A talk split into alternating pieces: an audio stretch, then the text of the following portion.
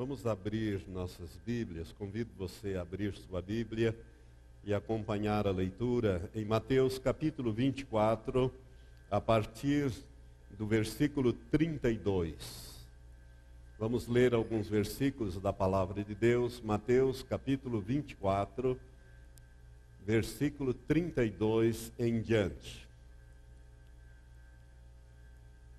Se você quiser também acompanhar, está sendo projetado, se você estiver sem a Bíblia. Às vezes isso ajuda e às vezes não, né? Porque tem gente que vai se acostumando e já não traz mais a Bíblia. Daqui um pouco nós vamos parar com isso aqui. Vou deixar projetando só lá atrás. Só para que eu leia com mais facilidade, né? Aqui na frente você vai ter que trazer a Bíblia, senão vai virar o pescoço.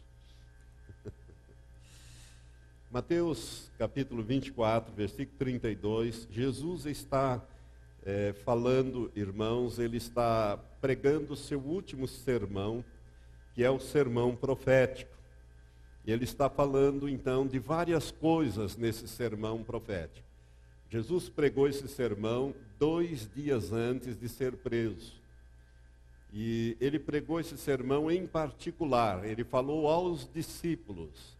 Ele saiu, os discípulos haviam mostrado a Jesus os edifícios do templo, o templo de Herodes, que Herodes havia ampliado, embelezado, no qual Jesus pregou. Por isto, profeticamente, a glória do segundo templo era maior do que a glória do primeiro.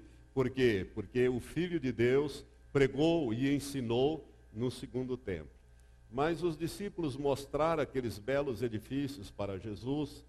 E eu imagino que Jesus nunca teve curiosidade de ver todos os edifícios, porque não era só a nave do templo, mas tinham vários edifícios que compunham o templo conhecido como Templo de Herodes. É, e Jesus fez uma afirmação estupenda. Ele disse assim: Não vedes tudo isto? Em verdade eu vos digo que não se deixará aqui pedra sobre pedra que não seja derribada. Os discípulos ficaram muito curiosos com essa afirmação e quando chegaram no Monte das Oliveiras, onde Jesus estava, eles perguntaram para o Senhor: quando é que serão estas coisas? Que não se deixará pedra sobre pedra. Então Jesus começa a ensiná-los nesse sermão profético, e quando ele chega ali na altura do versículo 32, nós lemos ele falando: Aprendei, pois, da figueira sua parábola. Quando já o seu ramo se torna tenro e brota folhas, sabeis que está próximo o verão. Igualmente, quando virdes todas estas coisas, sabei que ele está próximo, mesmo às portas. Em verdade vos digo que não passará esta geração sem que todas estas coisas se cumpram. Passará o céu e a terra, mas as minhas palavras jamais passarão. Daquele dia e hora, porém, ninguém sabe, nem os anjos do céu, nem o filho, senão só o Pai. Até aqui é o suficiente. Irmãos, hoje nós vamos falar sobre alguns sinais da segunda vinda de Cristo. Alguns sinais. O nosso banner ali diz: Jesus está voltando é tempo de colheita. Domingo passado eu falei sobre tempo de colheita. E disse que hoje eu iria falar sobre a primeira parte daquele banner. Jesus está voltando. Então, nós cantamos este hino maravilhoso, né? É, vencendo vem Jesus, nós que fazemos a batalha espiritual todos os domingos, ou melhor, todos os dias, nós encerramos a nossa batalha com este cântico. Né? Glória, glória, aleluia, glória, glória, aleluia, vencendo vem Jesus. Nós encerramos sempre aquele período de uma hora, uma hora e pouco de batalha espiritual, todos os dias, com este louvor a Deus. E a última parte diz: vencido tem Jesus. Às vezes os demônios reagem, a gente sente a reação deles, porque eles sabem que estão derrotados. Né? Jesus já venceu. Mas esse cântico diz: Já refugia a glória eterna de Jesus, o Rei dos Reis. Breve os reinos deste mundo seguirão as suas leis. Os sinais da sua vinda já se mostram cada vez, vencendo vencendo vem Jesus. Os sinais da sua vinda já se mostram cada vez. Então eu gostaria de falar sobre alguns sinais da vinda de Jesus, da segunda vinda. Porque pode ser que você nem saiba que ele vai voltar segunda vez. Né? Tem muita gente que não sabe que Jesus prometeu voltar. É por isso que os discípulos perguntaram: quando será? Quando é que o Senhor volta? E Jesus responde, é, colocando uma série de coisas, e ele começa pelos sinais. Jesus fala aqui nesse capítulo 24, logo no começo, ele fala que alguns sinais vão marcar é, a vinda dele, ou seja, quando ele estivesse para retornar, esses sinais se intensificariam na face da terra. Ele fala, por exemplo, no versículo 5 desse capítulo, de falsos cristos. E no versículo 12 ele fala de falsos profetas. E isso tem aparecido. Né? Ultimamente nós temos a, muita coisa na internet. Se você nunca, nunca pesquisou sobre isso, se você for pesquisar, você vai ficar horrorizado. Como nós temos falsos cristos e falsos profetas. Jesus falou também no versículo 7 sobre guerras e rumores de guerras. E cada vez há mais guerra no mundo, nação contra nação e reino contra reino. Jesus falou no versículo 7, fomes em vários lugares da terra. E hoje a produção de alimentos, a produção de alimentos tem diminuído por causa das secas, por causa das chuvas. Tem país inteiro como o Sudão, aonde as crianças são esqueletos, tem, tem cada foto na internet cada notícia, cada coisa horrorosa, irmãos. A África, principalmente, é, esta parte mais no norte da África, tem sofrido muito com secas. É ali que está o deserto do Saara, só para você ter uma, uma ideia de que nós estamos falando. É? Então a fome é uma realidade no mundo inteiro. Talvez aqui para nós não seja tão marcante, mas existe. E Jesus disse que quando ele estivesse para retornar, que haveria fome em vários lugares, terremotos em vários lugares. São sinais que marcam a vinda de Jesus, a segunda vinda de Jesus. E os terremotos estão cada vez maiores. Por exemplo, hoje nós tivemos, ou ontem nós tivemos, é, hoje teve um terremoto no México de 6,2. Ontem teve na Indonésia 6 e alguma coisa, 6,1. Terremotos acima de 6 graus, de 5 graus e meio, eles causam danos, morte, causam muita devastação. E os terremotos estão aumentando na face da Terra cada vez mais e subindo em grau de intensidade. Né? Na crosta do mar, provoca maremotos, tsunamis, como nós vimos aí o ano passado, né? não tem menos de um ano, o Japão foi assolado por um tsunami violenta provocada por um terremoto na crosta marítima. Jesus disse que a intensificação disso tudo seria princípios de dores. Ele falou também no versículo 12 de Mateus 24 sobre o multiplicar da iniquidade. A iniquidade não seria somada, ela seria multiplicada geometricamente, ou seja, aumentando cada vez mais a iniquidade na face da terra, irmãos, está uma coisa terrível coisas violentas que você, quando liga a televisão para ver um noticiário, você fica horrorizado. Tem gente que nem vê noticiário porque se sente oprimido, se sente deprimido com as notícias, porque é só violência, é só confusão. É? é o multiplicar da iniquidade, é o amor esfriando entre pais e filhos, filhos, pais, pais matando filhos, como é o caso daquela criança, acho que Isabela Nardoni, que sacudiu o Brasil e, e repercutiu no mundo inteiro.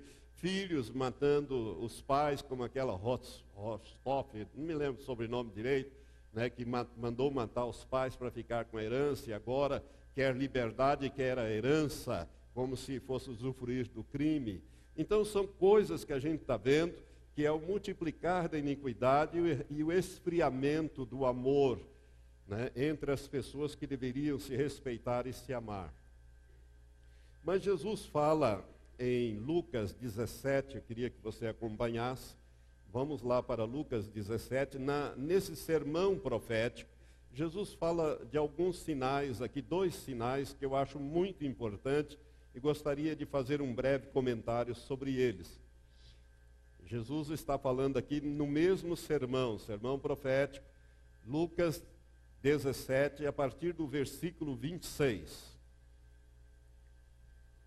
Jesus diz assim: Como aconteceu nos dias de Noé, assim também será nos dias do filho do homem. Comiam, bebiam, casavam e davam-se em casamento, até o dia em que Noé entrou na arca e veio o dilúvio e os destruiu a todos. Como também da mesma forma aconteceu nos dias de Ló. Comiam, bebiam, compravam, vendiam, plantavam e edificavam. Mas no dia em que Ló saiu de Sodoma, choveu do céu fogo e enxofre e os destruiu a todos. Assim será no dia em que o Filho do Homem se há de manifestar. Ou seja, quando Jesus estivesse para voltar segunda vez, para se manifestar novamente ao mundo, seria, como disse Jesus, como nos dias de Noé e nos dias de Ló. Irmão, se você for no capítulo 6 de Gênesis, você vai ter uma descrição dos dias de Noé. Nos dias de Noé, nós encontramos ali a partir do versículo 11 até o versículo 13, caracterizado esses dias. Primeiro, pela presença da violência. Por exemplo, a terra, porém, estava corrompida diante de Deus e cheia do que mesmo? Violência. Será que a terra hoje está cheia de violência? Há violência na terra? Irmãos, ontem houve um ataque dos muçulmanos lá na Nigéria, um grupo de cristãos, já tem 215 mortos. 215. E muita gente ferida gravemente, vai, ter, vai aumentar este número. É, as, as pessoas põem dinamites e, em nome de Deus, se explode, explodindo outros, que é isso que anda acontecendo. A violência, hoje as pessoas não podem sair de casa. Né? Você tem medo de sair de casa de noite. Né? Apartamentos gradeados, já não digo nem casas, porque casas, se você não puser grátis, te visitam e levam tudo, e vem várias vezes. É, empórios, vendas, principalmente nos subúrbios, que vende atrás de grades. Isto é o aumento da violência. A violência hoje é em toda a terra, não é só no Brasil, na Baixada Fluminense, não, aqui o Guarama está em todos os lugares, em toda a face da terra. Isso caracteriza os dias de Noé. Deus diz ali no versículo 11: a terra está de toda corrompida diante de Deus e cheia de violência. Versículo 12 e 13 vão nos dizer o seguinte: Viu Deus a terra e eis que estava corrompida, porque toda a carne havia corrompido o seu caminho sobre a terra. Essa corrupção aí é uma corrupção moral. É uma corrupção moral. Havia uma, uma irmãos, nos dias de Noé a coisa ficou tão feia que as pessoas é, é, se corrompiam é, de uma maneira é, terrível, porque eles corrompiam com demônios, inclusive. Por isso que Deus resolveu destruir a vida de sobre a face da terra. Versículo 13 diz isto. Então disse Deus a Noé: O fim de toda a carne é chegado perante mim, porque a terra está cheia da violência dos homens, eis que os destruirei juntamente com a terra. O dilúvio veio para destruir toda a humanidade por causa da corrupção, da, da, da corrupção moral e da violência dos homens. Então vai haver juízo, irmãos. Nós estamos nos aproximando. E como Jesus disse, olha, vai ser como nos dias de Noé.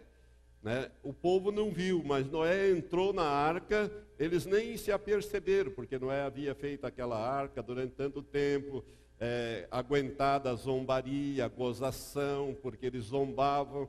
Naquele tempo não chovia. Não sei se você sabe disso.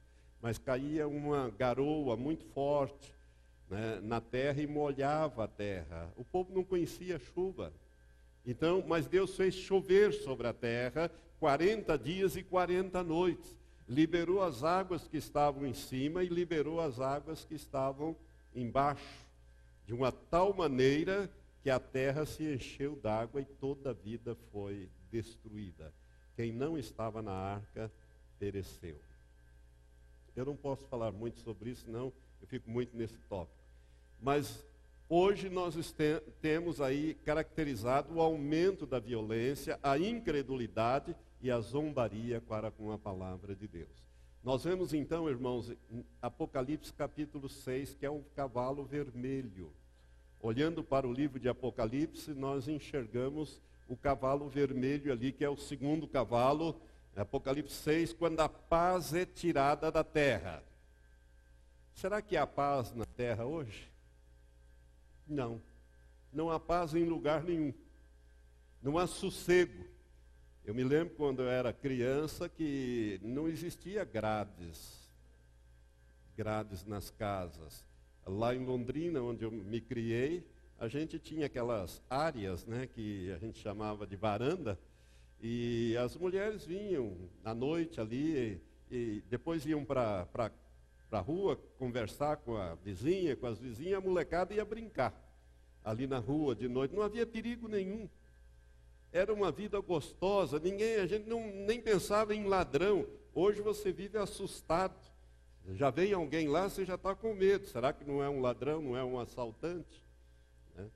Se você olha, então, a violência está caracterizada. E Jesus diz que seria esses tempos de violência quando ele estivesse para retornar. Mas Jesus fala também, nesse mesmo texto que nós lemos, que seria como nos dias de Ló. O que caracteriza Ló? Ló morava na cidade de Sodoma, daí vem a palavra, a origem da palavra sodomia. Sodomia, que é a prática sexual entre o mesmo sexo, pessoas do mesmo sexo, né? o homossexualismo, o lesbianismo. Então, veja bem, é, hoje, o que está acontecendo, irmãos? Há 40, 50, 60 anos atrás, vamos dizer, dos anos 50, 60, né, para cá, é que 70, é que começou a aparecer esse negócio, esses movimentos, essas coisas todas, né, os artistas foram os primeiros, por exemplo, a, aquele grande ator de Hollywood, Rockwood, só se descobriu que ele era gay é, quando ele já estava velho, já quando ele estava doente. Ninguém sabia, porque não era a prática se falar dessas coisas. Mas de lá para cá, hoje, o que, que nós temos? Nós temos a parada gay, no mundo inteiro, até em Israel tem parada gay. É um absurdo, né? Tem parada gay e as cidades disputam para saber quem vai fazer a parada gay mais expressiva, com mais volume de gente. E aí os governos, por exemplo, do Rio de Janeiro investem milhões nessas ONGs de lésbicas e gays para promover a parada gay, para atrair turistas, entre aspas, gays de todos os lados, né, numa verdadeira Sodoma e Gomorra. E Jesus disse que quando ele estivesse às portas para retornar, que essas coisas se intensificariam na face da terra. Isso em toda a terra. Então nós estamos vivendo esta época. Vários países, como a Holanda, como a África do Sul, a Espanha, a Bélgica, a Noruega, né, a Suécia, já aprovaram o chamado casamento gay, o casamento neutro entre pessoas do mesmo sexo, com todos os direitos e deveres do casamento comum que nós conhecemos. Isso é contrário, não somente à lei de Deus, à palavra de Deus, mas à própria natureza. Irmãos, nós estamos vivendo nesse tempo de dificuldade que Jesus disse que quando ele estivesse para retornar, estas coisas estariam aí.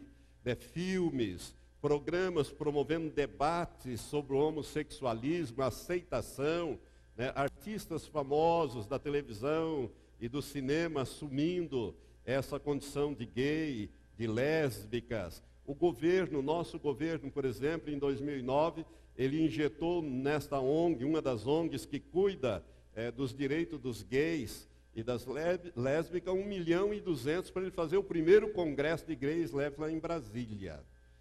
Não é? 2009 foi feito assim, 2010, 2011, né? e o nosso não tem dinheiro para a saúde, mas tem para essas coisas. Por isso é muito importante você saber em quem que você está votando, quem que você está escolhendo para pôr lá para administrar os recursos do país desta maneira né, apoio do governo federal a esta lei de homofobia. Querem criar uma lei para punir a homofobia. Homofobia é um termo técnico que é ódio desmedido contra pessoas que praticam homossexualismo ou lesbianismo. Agora eu pergunto: os cristãos, sejam eles católicos ou protestantes, odeiam os gays e as lésbicas? Não. Nós os amamos nós não concordamos com essa prática deles, mas os amamos e os respeitamos, porque todos nós temos o livre-arbítrio. Se você quer viver desse jeito, paciência. Não é esse o caminho que Deus quer para você. Ele quer te libertar disso, mas se você não quiser, continue a sua jornada. No final, você vai ter uma surpresa muito grande, porque a Bíblia diz que esses tais não entram no reino de Deus. Mas nós não os odiamos para ter que ter aprovado uma lei para punir pastores, punir donas de casas. Se você, por exemplo, se aprovarem esta lei né, contra a homofobia, vai ter crime de, uma, de pena de 1 a 5 anos para aquela mãe que descobriu que a sua babá é lésbica e não quer que ela cuida mais da sua menina. Né, dispensou, vai ser enquadrada na lei da homofobia e vai então pegar uma pena, além de multa, e ter que pagar indenização sem justa causa. É uma série de confusão que vai trazer esta lei. Marta Suplicy e a turma do PT e mais esse da base aliada estão todos aí e a bancada evangélica que tem segurado esse negócio, né? o tal do kit gay nas escolas, querem implantar o tal do kit gay é, para vender para as nossas crianças e adolescentes com idade de 12, 13, 14 anos, que a prática homossexual e, le, e, le, e de lesbianismo é normal e plenamente aceitável, que não pode ser, não pode ser rejeitada, é até estimulada. Irmãos, isto é o kit gay. Se não fosse pela eh, bancada evangélica bater o pé, já estava nas escolas brasileiras. Nós estamos vivendo um tempo difícil de viver sobre a face da terra. Por isso, mais do que nunca, você precisa orar, Maranata, ora vem, Senhor Jesus. Por quê? Porque a nossa pátria não é essa aqui. Você sabia que a sua pátria não é o Brasil? Nós somos brasileiros por termos nascido aqui. Mas a nossa pátria está nos céus, diz a Bíblia, de onde nós aguardamos o nosso Salvador o qual transformará o corpo da nossa humilhação para ser conforme o corpo da sua glória. Aleluia. Então é para lá que nós vamos, porque nós somos cidadãos do reino de Deus. E a nossa cidadania lá é eterna. Aqui dura 70, 80 anos, vamos dizer assim, o tempo que nós vivermos aqui, mas a nossa verdadeira pátria é celestial. Por isso nós não devemos, irmãos, nos corromper aqui só porque o, o governo atual que está aí está comprometido com essas coisas, nós não nos comprometemos. Mas voltemos agora em, em Mateus 24, 32, onde Jesus disse: Aprendei, pois, da figueira sua parábola. Quando já o seu ramo se torna terra e brota folhas, sabeis que está próximo o verão. Igualmente, quando virdes todas estas coisas, Sabei que ele está próximo mesmo às portas. O que, que Jesus quer dizer com isso? Quando Jesus disse, igualmente quando virdes todas estas coisas, que coisas? São os sinais que ele enumera no início desse sermão profético que eu já mencionei alguns deles. E nós vimos aí mais dias de Noé e dias de Ló. Jesus diz: quando virdes todas estas coisas, sabei que eu estou próximo, estou às portas. Então Jesus, ele lança a mão através de uma parábola é, de um simbolismo. Ele diz: Olha, aprendei da, para, da figueira a sua parábola. Irmãos, quase todos os estudiosos da Bíblia, os teólogos, afirmam que esta figueira simboliza Israel, o povo de Israel, a nação de Israel. Então, nós temos aí um símbolo. Jesus diz: quando a figueira brotar, pode ter certeza que eu estou às portas. E que não passará esta geração, a geração que que, que, que vir a figueira brotar. Ela não passará. Jesus diz: pode passar os céus e a terra minha, mas as minhas palavras não passarão. Então, se Israel é realmente a figueira, nós temos que lembrar que Israel brotou como nação, como povo, organizado novamente como país no dia 14 de maio de 1948, quando Israel proclamou a sua independência com base numa resolução da ONU, votada em 27 de novembro de 1947, alguns meses antes, criando dois estados ali naquela região, um estado judeu e um estado palestino. Os palestinos não aceitaram. Os árabes não aceitaram, porque os outros países árabes disseram: saiam daí porque nós vamos varrer Israel do mapa e vocês vão ocupar tudo. E eles saíram, foram para a Jordânia, foram para o Líbano, foram para o Egito, aguardando que os exércitos dos seus compatriotas varressem Israel do mapa. Israel proclamou a independência no dia 14 de maio de 1948. No mesmo dia ele foi atacado no dia seguinte, dia 15, ele foi atacado por seis nações árabes poderosamente armadas. Israel não tinha nada, tinha espingarda, tinha, algum, tinha alguns poucos aviões civis que eles usavam para jogar aqueles coquetel molotov em cima dos, dos tanques dos árabes. Enfim, quem conhece a guerra de independência de Israel sabe que Israel não teria a mínima chance de ganhar essa guerra, mas ganhou porque Deus batalhou pelo povo de Israel. Olha, irmãos, se você for examinar, hoje já estão liberados na internet os documentos oficiais, os egípcios e também os sírios, eles viam exércitos de soldados e exércitos de anjos protegendo os soldados. Aonde tinha dois, três soldados, eles viam batalhões de soldados, de prisioneiros que foram feitos e que disseram por que, que eles se renderam. Mas nós nos rendemos porque tinha muito soldado. E além de tudo, ainda tinha umas coisas esquisitas. São depoimentos de soldados que se renderam, soldados árabes que se renderam nesta guerra. Foi uma coisa tremenda. Militarmente, ninguém apostaria um centavo em Israel. Israel ia ser varrido do mapa, mas Deus estava no projeto e o resultado é que Israel ganhou a guerra. Todas as guerras que Israel fez com os árabes até hoje eles ganharam. Para você ver como Deus está nesse projeto. A figueira brotou. Agora ela começa a lançar folhas, isto é, conquistar territórios. E Jesus disse: quando a figueira brotar, e vocês virem esses sinais que eu já enumerei acontecer, e a figueira brotar, sabei que eu estou na iminência de retornar. Não passa essa geração sem que todas estas coisas se cumpram. Pode passar os céus e a terra, mas as minhas palavras não passam. Irmãos, aqui então, você poderia me perguntar, pastor, e quanto dura uma geração? Né? Já que Jesus falou que não passa essa geração. Alguns é, é, entende que dura 20 anos, outros dura 40 anos, outros 60 anos. Vamos fazer uma conta aqui. Se forem 20, 48 com 20, 68. Em 1968 Jesus não voltou. Voltou? Não. 40.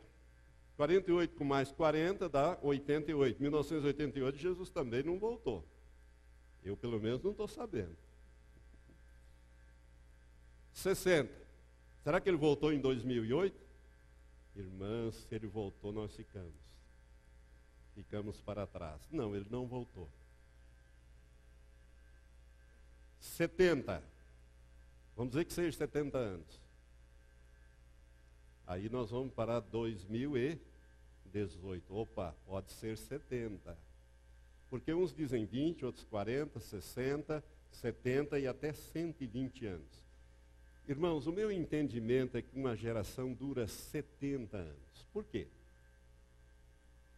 Porque se você for lá na Bíblia, no Antigo Testamento, lá em Gênesis 5, capítulo 5, você vai ver que aqueles patriarcas como Adão e Noé e todo aquela, aquele pessoal ali, eles viviam 900 e tantos anos e morriam. Adão viveu 930, Matusalém viveu 969, né? Noé viveu mais de 900 anos. O único que viveu pouquinho naquela geração foi Enoque, que viveu 365 anos e foi arrebatado. Deus para si o tornou. Ele que estragou aquela média, senão aquela média ia dar acima de 900. Agora preste atenção. O último que viveu toda essa enormidade de, de séculos foi Noé. Para Noé, Deus disse lá em Gênesis 6: O homem está se corrompendo, eu vou destruir tudo. Os dias do homem, a partir de agora, vão ser 120 anos. Então, pastor, uma geração vai durar 120. Não, mas acontece que eles foram durando bastante, né? Abraão, por exemplo, viveu 175, Isaac viveu 180 anos, e vai descendo por aí, Jacó viveu 146, e Moisés viveu 120. O último na Bíblia, mencionado na Bíblia, que viveu 120, foi Moisés. E Moisés, quando ele morreu, a Bíblia diz que ele estava em pleno vigor físico e a sua visão era perfeita. Nunca se lhe escureceu os olhos, nem decaiu o seu vigor físico. Ele morreu porque estava na hora de entrar na terra prometida. Ele havia desobedecido uma ordem direta de Deus e Deus disse: Olha, por causa disso, nem você nem o Arão entra na terra prometida sobe nesse monte aí e morre. E Moisés, Moisés subiu e morreu. né? Mesmo em pleno vigor físico. Mas para Moisés, para Moisés, Deus revelou no Salmo 90 que a duração da nossa vida é de 70 anos.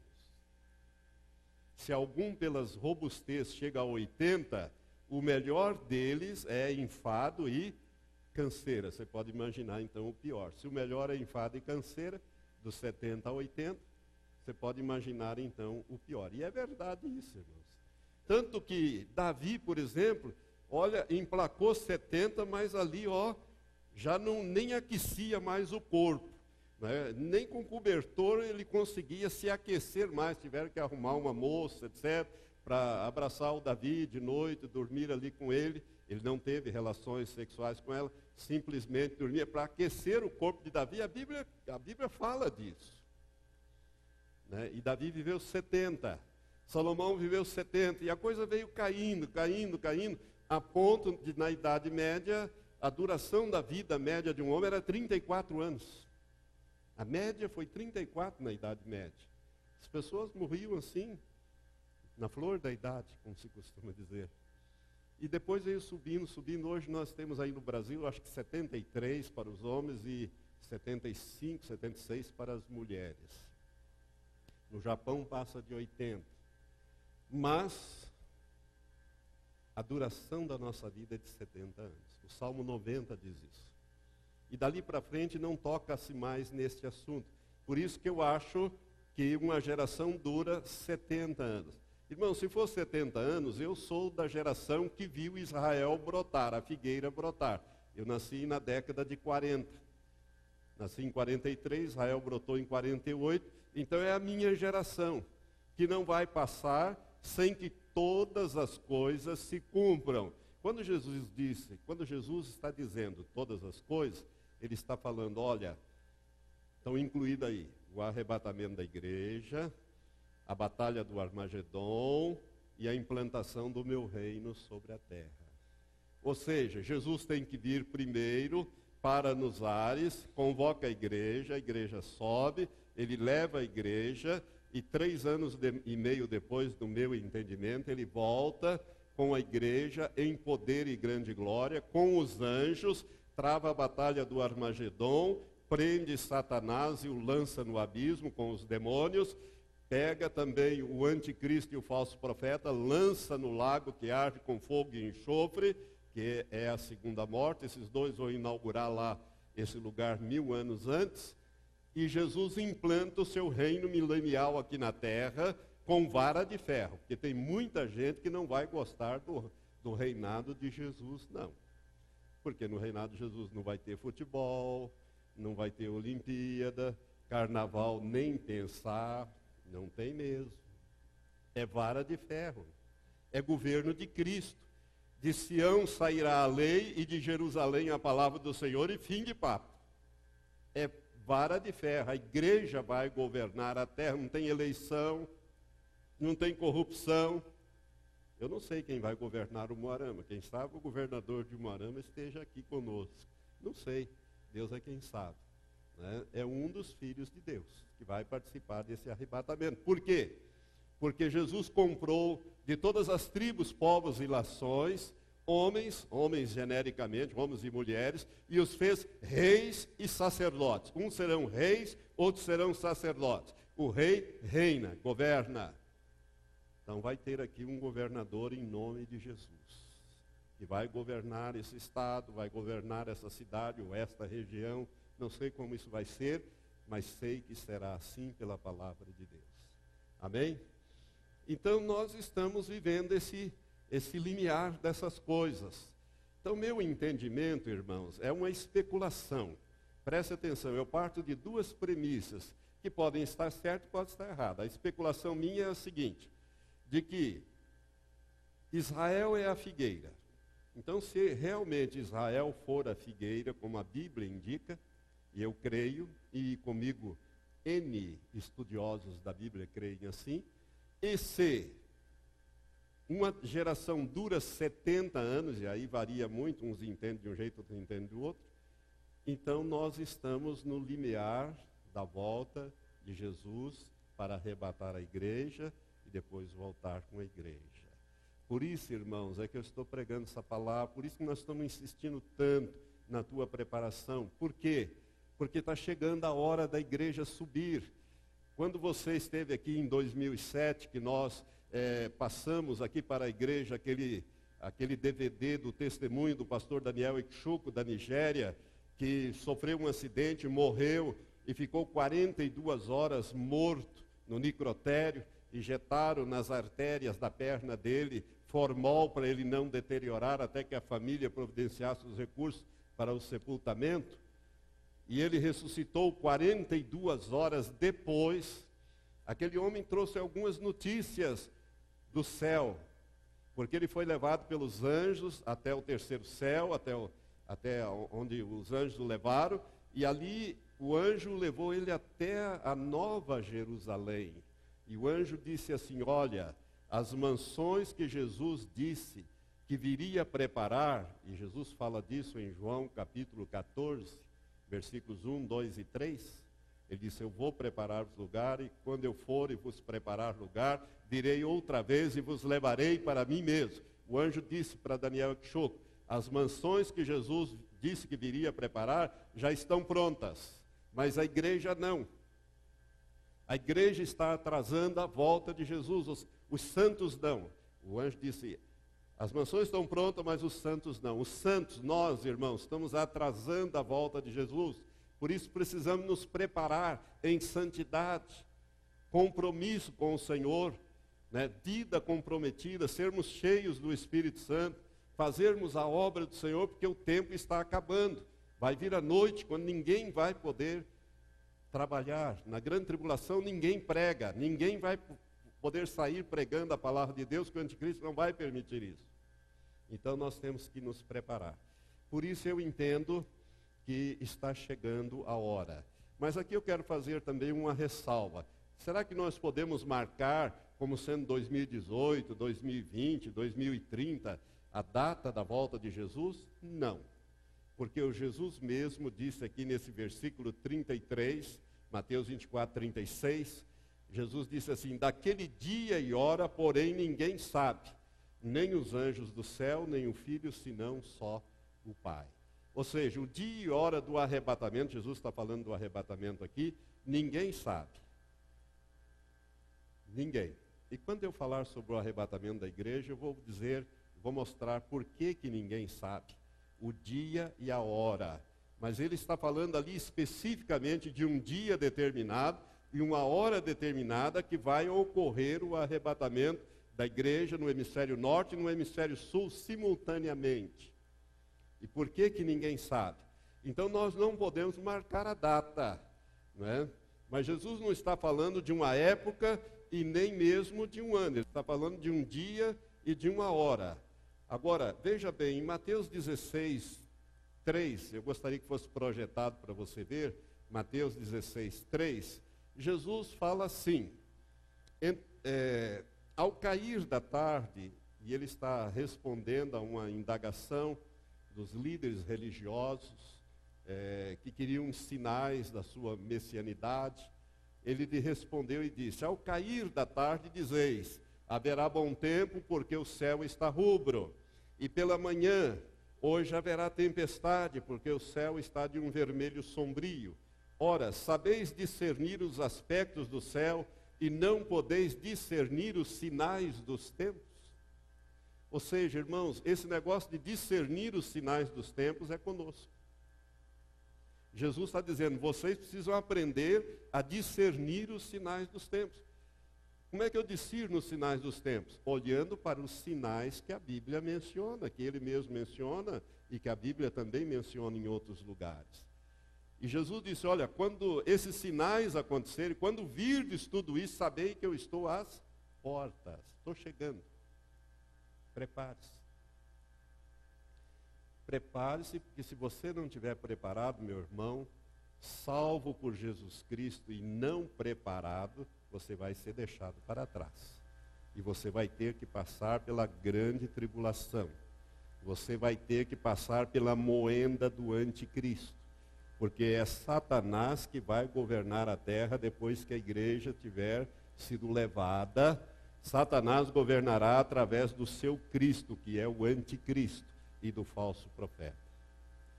Vai ser um tempo de tribulação que Jesus disse tão grande como nunca houve desde que há homens sobre a terra e nem jamais haverá. Nesse mesmo capítulo 24, Jesus fala disso, a partir do versículo 15, ele descreve a grande tribulação.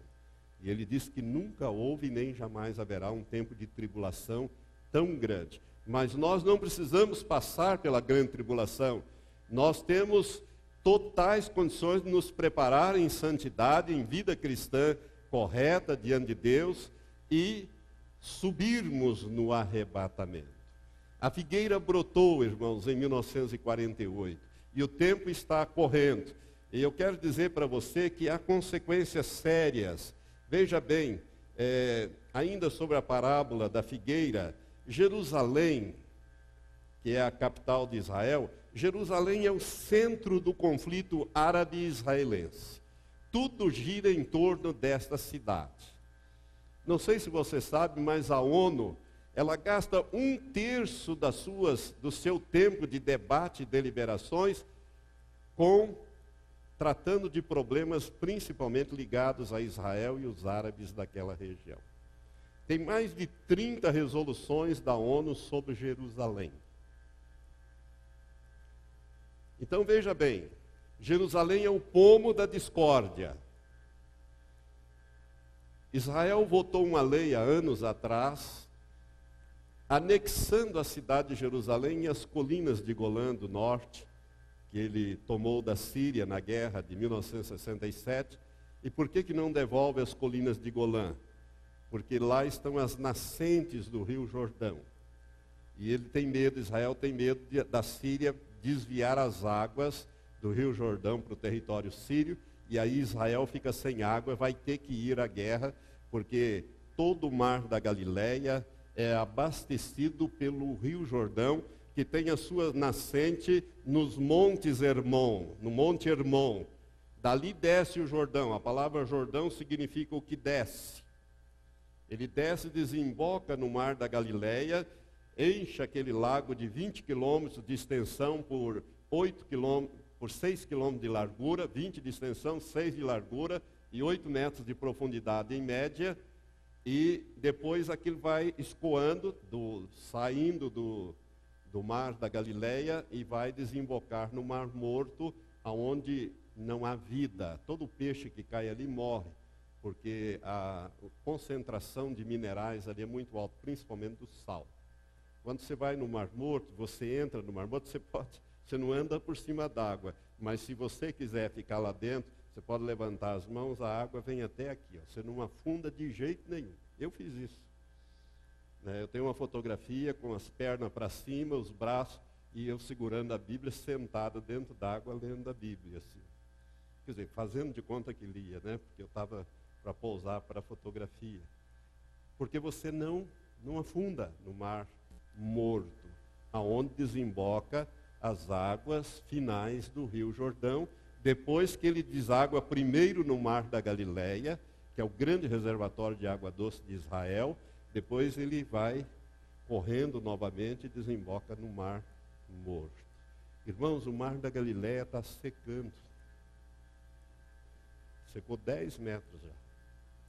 Isso aí vai gerar confusão. Mas então o que eu quero dizer para você é que Jerusalém é o pomo da discórdia. Então, Israel anexou Jerusalém e proclamou Jerusalém a capital eterna do Estado de Israel. Agora veja bem o que está acontecendo. Os palestinos querem a parte velha da cidade que Israel conquistou da Jordânia na guerra de 1967, a guerra dos seis dias, e anexou. Eles querem de volta aquilo lá para ser a, a capital do Estado palestino que eles querem criar. O Papa quer internacionalizar Jerusalém, porque Jerusalém é o berço de três grandes religiões monoteístas, que é o, o cristianismo, o islamismo e, e o judaísmo. Todos querem Jerusalém. Querem tornar Jerusalém uma cidade internacional, aberta, sem estar sob a responsabilidade de governo nenhum. A ONU apoia esse projeto do Vaticano. E eu quero dizer para você que, que, Israel não concorda com isso. Veja essa declaração do premier, do atual premier, o primeiro-ministro, Benjamin Netanyahu. Ele disse no dia 21 de setembro de 2009, portanto, há, menos, há dois anos, pouco mais de dois anos atrás. Ele disse assim: Jerusalém unida é a capital de Israel Jerusalém sempre foi e sempre será nossa. Ela nunca mais será repartida ou dividida, disse Netanyahu. Então, Jerusalém, irmãos, ela está caminhando, a briga em torno de Jerusalém está caminhando para o cumprimento da profecia de Zacarias 12, 3. Pode projetar, ou então você abre a sua Bíblia para acompanhar. Zacarias 12, 3 nós lemos assim: Naquele dia, Deus disse, usando Zacarias, naquele dia farei de Jerusalém uma pedra pesada para todos os povos. Veja bem, hoje Jerusalém está se tornando uma pedra pesada para todos os povos, inclusive para nós. Por que para nós, pastor? Porque toda essa encrenca lá reflete no preço do, do petróleo. E sem petróleo nada anda na face da terra, você sabe disso, né? Nem carro, nem nada. Tudo. Por que, que nós estamos pagando a 100 dólares um, um, um, um barril de petróleo? Por causa das encrencas lá. Porque décadas atrás eram 10 dólares. No início dessa confusão eram 2 dólares. Hoje está mais de 100. E vai, e vai complicando mais. Naquele dia farei de Jerusalém uma pedra pesada para todos os povos. E o final desse versículo dizia: Ajuntar-se-ão contra ela todas as nações da terra. Quando é que isso vai se dar? Na batalha do Armagedon. Todas as nações vão vir contra Israel, principalmente contra Israel, contra Jerusalém. Irmãos, eu quando leio a Bíblia profeticamente, eu descobri, que está na Bíblia isso, eu não tenho tempo de explicar para você. Mas quando Jesus voltar em poder e grande glória para travar a batalha do Armagedon, ele vem pela Jordânia, ele entra pelo sul. até Jerusalém. Ali ele porá os seus pés no Monte das Oliveiras, a Bíblia diz isso, e esse monte se fenderá em duas partes. E ele vai até o noroeste de Israel, onde está a campina de Megido, ou o lugar onde se travará a batalha do Armagedon. E todos os reis das, da terra vão mandar exércitos para travar esta batalha, a batalha do Armagedon. Eu vou falar sobre essa batalha logo, logo. Porque o próximo estudo que eu quero dar aqui na igreja, refazer, é o estudo sobre o anticristo. Então, esse problema de, de Jerusalém, essa profecia, irmãos, ela está assim, ó, andando para se cumprir. Eu quero dizer para você que esta guerra entre o Irã, entre os árabes e Israel está para estourar, principalmente por causa do Irã que está fazendo a bomba e quer varrer Israel do mapa, e esse negócio não está bem. Estados Unidos diz que não vai deixar o Irã fazer a, a, a bomba. Por quê? Porque ele sabe que Israel não brinca em serviço. Israel tem mais de 300 bombas nucleares apontadas. Não estão armazenadas, estão apontadas para os seus inimigos. E eles não deixarão de usar isso aí se eles forem atacados. Haverá uma retaliação. A Bíblia mostra isso. Mas quando eu falar mais para frente nos estudos bíblicos, eu vou passar isso para os irmãos. Mas o que eu queria dizer para você é que nós estamos caminhando para um desfecho, irmãos. Para um desfecho. A volta de Jesus, ela compreende algumas coisas. Por exemplo, é,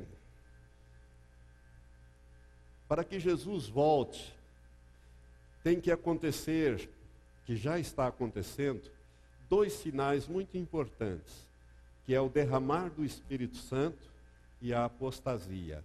E os dois andam juntos. Na medida em que há um derramar do Espírito Santo, há também o aumento da apostasia. É uma coisa incrível, mas é. Por que, que tem que derramar o Espírito Santo? Nós estamos buscando aqui. Toda segunda-feira nós temos um culto especial para buscar um avivamento, um derramar do Espírito Santo. Por quê? Porque nós precisamos evangelizar. O evangelizar hoje, irmãos, é, não pode ser através de recursos humanos, tem que ser como foi nos dias primitivos. Né? Então era, é, é o poder do Espírito Santo. Então as multidões elas têm que ver o coxo andar, o cego ver, os milagres. Então nós precisamos do derramar do Espírito Santo para que a igreja veja para que as multidões sejam atraídas e ouçam a palavra de Deus. Se vão se converter ou não, esse é um problema do Espírito Santo. Mas ouça a palavra de Deus e da pessoa, se ela quer ou não quer Jesus na vida dela. Mas ela tem que ver esses sinais, porque Deus disse que derramaria do seu espírito sobre toda a carne. Isso significa que Deus dará uma oportunidade de salvação a todos os povos da terra. Então, esse mover do Espírito Santo, nós recebemos esses dias profecias de que daqui sairiam missionários, daqui sairiam profetas, daqui sairiam pessoas cheias do Espírito Santo fazer a obra de Deus. Pastor Heber Rodrigues entregou esta profecia. Quem participou desse seminário sabe disso. E eu creio que nós vamos ver grandes sinais. Esse templo aqui ficar, ficará muito pequeno. Não sei se vamos construir um outro, vamos para um lugar maior. Não sei, mas vai ser muito pequeno. Porque haverá um mover muito forte, e não é só sobre nós, é sobre toda a carne. A chance é para o mundo inteiro. Então esse derramar precisa vir, porque a promessa é da igreja e Deus quer fazer isto, dando oportunidade a toda a carne. Então, um avivamento para a igreja. Por outro lado, também precisa desse derramar para a santificação das nossas vidas. Porque sem a santificação ninguém verá o Senhor. Então, para você ser arrebatado, conforme diz Hebreus 12, 14, 6, não, 12, 12, 14, sem a santificação ninguém verá o Senhor. Então preste atenção. Esse derramar está já acontecendo e vai se intensificar mais. E junto com isso vem a apostasia. Apostasia, a palavra apostasia no grego significa mudar de posição. Literalmente, eu estava em Cristo e saio de Cristo. Eu mudo de posição. Eu deixo de crer e rejeito que Jesus seja o meu Senhor. Isso é apostasia. E como é que começa a apostasia, irmãos? Começa com ensinos errados, doutrinas erradas, coisas erradas. Por exemplo, hoje já se ensina em vários seminários ditos evangélicos que não houve o nascimento virginal de Jesus. Por isso você precisa ter muito cuidado quando quer ir para um seminário. Porque há esse ensino em algum seminário, que não houve o nascimento virginal. Olha, irmãos, isso tem gravíssimas consequências. Ora, se Jesus não era, não foi gerado pelo Espírito Santo na Virgem Maria, então ele foi gerado por um homem nela. Então a morte dele na cruz não valeu nada, porque ele era tão pecador quanto eu. Não valeu nem para ele. Nós estamos todos perdidos. Você está entendendo a repercussão onde isso nos leva? Não é uma afirmação vazia e leviana. Ao contrário, ela tem gravíssimas consequências. Porque Jesus foi gerado pelo Espírito Santo na Virgem Maria. Ele tinha natureza divina. Ele nasceu sem pecado. Ele mesmo pode dizer: Quem dentre vós me acusa de qualquer pecado? Eu não tenho pecado. Ele foi o Cordeiro de Deus sem pecado que tirou o pecado do mundo. Agora, seminários estão ensinando essa coisa, essa apostasia aí.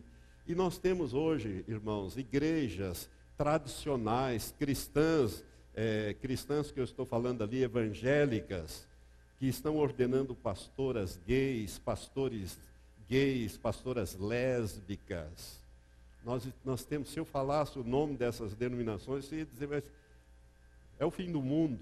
Mas é o fim do mundo mesmo. Eu não falo para preservar essas coisas, mas eu tenho essas informações, informações que circulam inclusive na internet, mas que não são muito divulgadas. Então nós temos ordenação de pastores gays, pastoras lésbicas, criação de igrejas gays e lésbicas. Sabia que aqui em Umuarama tem uma igreja de gay e de lésbica? Aqui em Umuarama. Nós estamos vivendo esse tempo da apostasia, pessoas que estão se enganando.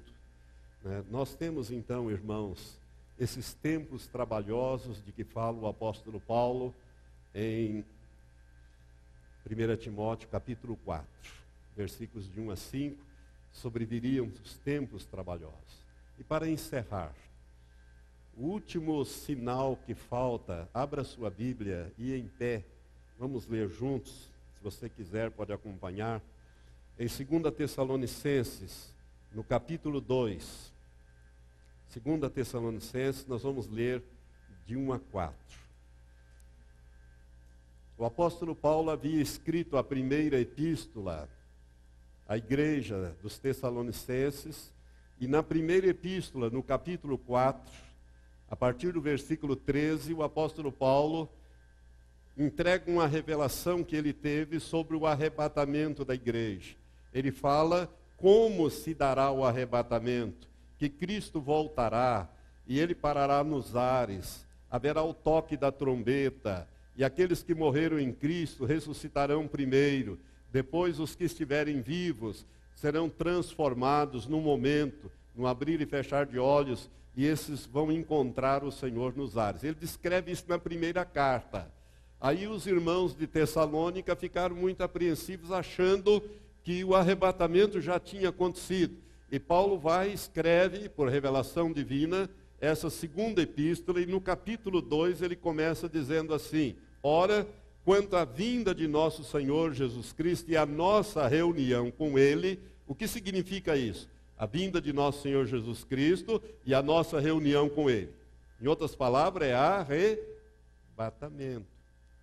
Jesus vem para lá no céu, no cosmos, convoca e nós saímos e vamos nos reunir com Ele. Então, quanto à vinda de nosso Senhor Jesus Cristo E a nossa reunião com ele, ou seja, o arrebatamento, diz Paulo, rogamos-vos, irmãos, que não vos movais facilmente do vosso modo de pensar, nem vos perturbeis, quer por, quer por espírito, quer por palavra, quer por epístola, como enviada por nós, como se o dia do Senhor estivesse já perto. Ninguém de modo algum vos engane porque isso, isso que ele está falando aqui é a vinda de nosso Senhor Jesus Cristo e a nossa reunião com ele. Ou seja, isso, o arrebatamento, não ocorrerá ou não sucederá sem que venha primeiro a apostasia e seja revelado o homem do pecado, que é o anticristo, o filho da perdição, que é outro nome dado ao anticristo, aquele que se opõe, se levanta tudo o que se chama Deus, ou é objeto de adoração, de sorte que se assenta no santuário de Deus, apresentando-se como Deus. Veja bem, irmãos, o arrebatamento da igreja não ocorrerá sem que venha primeiro a apostasia e seja revelado o anticristo. Isso significa o quê? Que a igreja vai estar aqui quando o anticristo aparecer quando ele for revelado ao mundo. É claro que ele não vai botar um, uma faixa no peito e dizer, eu sou o anticristo. Não. Ele vem até enganando, né? Que a palavra anticristo significa aquele que é contrário a, ou pode ser também aquele que toma o lugar de. Eu vou falar sobre o anticristo, é o próximo estudo bíblico que eu vou dar para os irmãos. Este homem já está no mundo. O anticristo, irmãos, é um personagem que, de acordo com a Bíblia, ele tem um momento. Ele é um, um, personagem destinado a aparecer num determinado momento, realizar uma obra específica e desaparecer na história. E este homem já está na terra. Por isso, muito breve, Jesus virá buscar a sua igreja. Por isso a apostasia que já está aí vai aumentando cada vez mais. Nós vamos ver coisas escabrosas aí. Não se admire, porque isto não sucederá, diz a palavra, sem que ocorra a apostasia e seja revelado o homem do pecado, o filho da perdição, aquele que se levanta e se apresenta como Deus. Ele vai fazer isso. E quando ele se apresentar como Deus, no terceiro e último templo, que vai ser reconstruído ainda em Jerusalém, quando ele se apresentar, aí começa a grande tribulação, que é um objeto de um outro estudo bíblico que nós vamos fazer para a igreja. Eu vou refazer esses estudos. Alguns aqui já me ouviram falar, mas a grande maioria aqui não. Talvez você nem tenha sabia que existem todos esses sinais aí e que esses sinais estão na iminência de acontecer. Aliás, eles estão acontecendo diante de nós. Né? E essa confirmação todas, irmãos, só nos leva a uma, uma conclusão. Você tem que desapegar-se das coisas, do embaraço que tão de perto te rodeia, me rodeia, nos rodeia, e olharmos para Jesus e corrermos a carreira cristã que nos está preparada a vida de Deus em nós. Preparar para o arrebatamento. Porque nós somos a última geração. A geração que verá todas essas coisas se consumar. Amém? Então se prepare para subir. Lembre-se, você não é cidadão deste mundo. Se você nasceu de novo, você tem uma pátria nova. E essa pátria, ela não está aqui, ela está nos céus. Nós vamos governar aqui, mas depois nós vamos para a nossa pátria celestial definitivamente. Que Deus possa te abençoar com esta palavra, despertar temor no seu coração, saber que você precisa, como eu, nós precisamos nos preparar para a volta de nosso Senhor. As coisas tendem a piorar. Mas lembre-se que nós estamos selados com o Espírito Santo. E maior é aquele que está em nós do que aquele que está no mundo. Nós somos propriedades exclusivas do Deus Altíssimo. Portanto, a nossa vida está diante do Senhor. Não é possível tocar num santo sem a permissão de Deus. Amém? E Deus não está a fim de permitir que os seus santos sejam violados para lá e para cá sem nenhum propósito. Por isso, nós podemos confiar que o Senhor vai nos conduzir a bom termo nessa jornada final. Levante seus braços, suas mãos para o Senhor agora. Senhor, eu quero te agradecer por este momento, ó Deus, por essa meditação. Ó Pai, eu quero te pedir que o Senhor esteja trazendo um testemunho interior no coração de cada pessoa que ouvir esta ministração, Senhor, e que o temor do Senhor esteja na vida dos teus filhos, para que eles, ó Pai, possam andar pela luz da tua palavra. Quando nós meditamos nestas escrituras, ó Deus, nesses sinais, ó Deus, a tua palavra se torna verdadeiramente lâmpada para os nossos pés e luz para o nosso caminhar. Queremos caminhar esses últimos anos que temos ainda, Senhor, de uma maneira segura, preparando-nos para estar para sempre com o Senhor e ao mesmo tempo fazendo a tua obra de salvação, de transformação, de libertação, enquanto é dia, porque a noite está chegando, quando ninguém mais vai poder trabalhar. A nossa oração, a nossa súplica é maranata. Vem logo, Senhor Jesus. Assim nós oramos no nome de Jesus. Amém. Amém. Amém? Dá um abraço aí no irmão, diga assim: vamos nos preparar para o arrebatamento. Os sinais estão aí.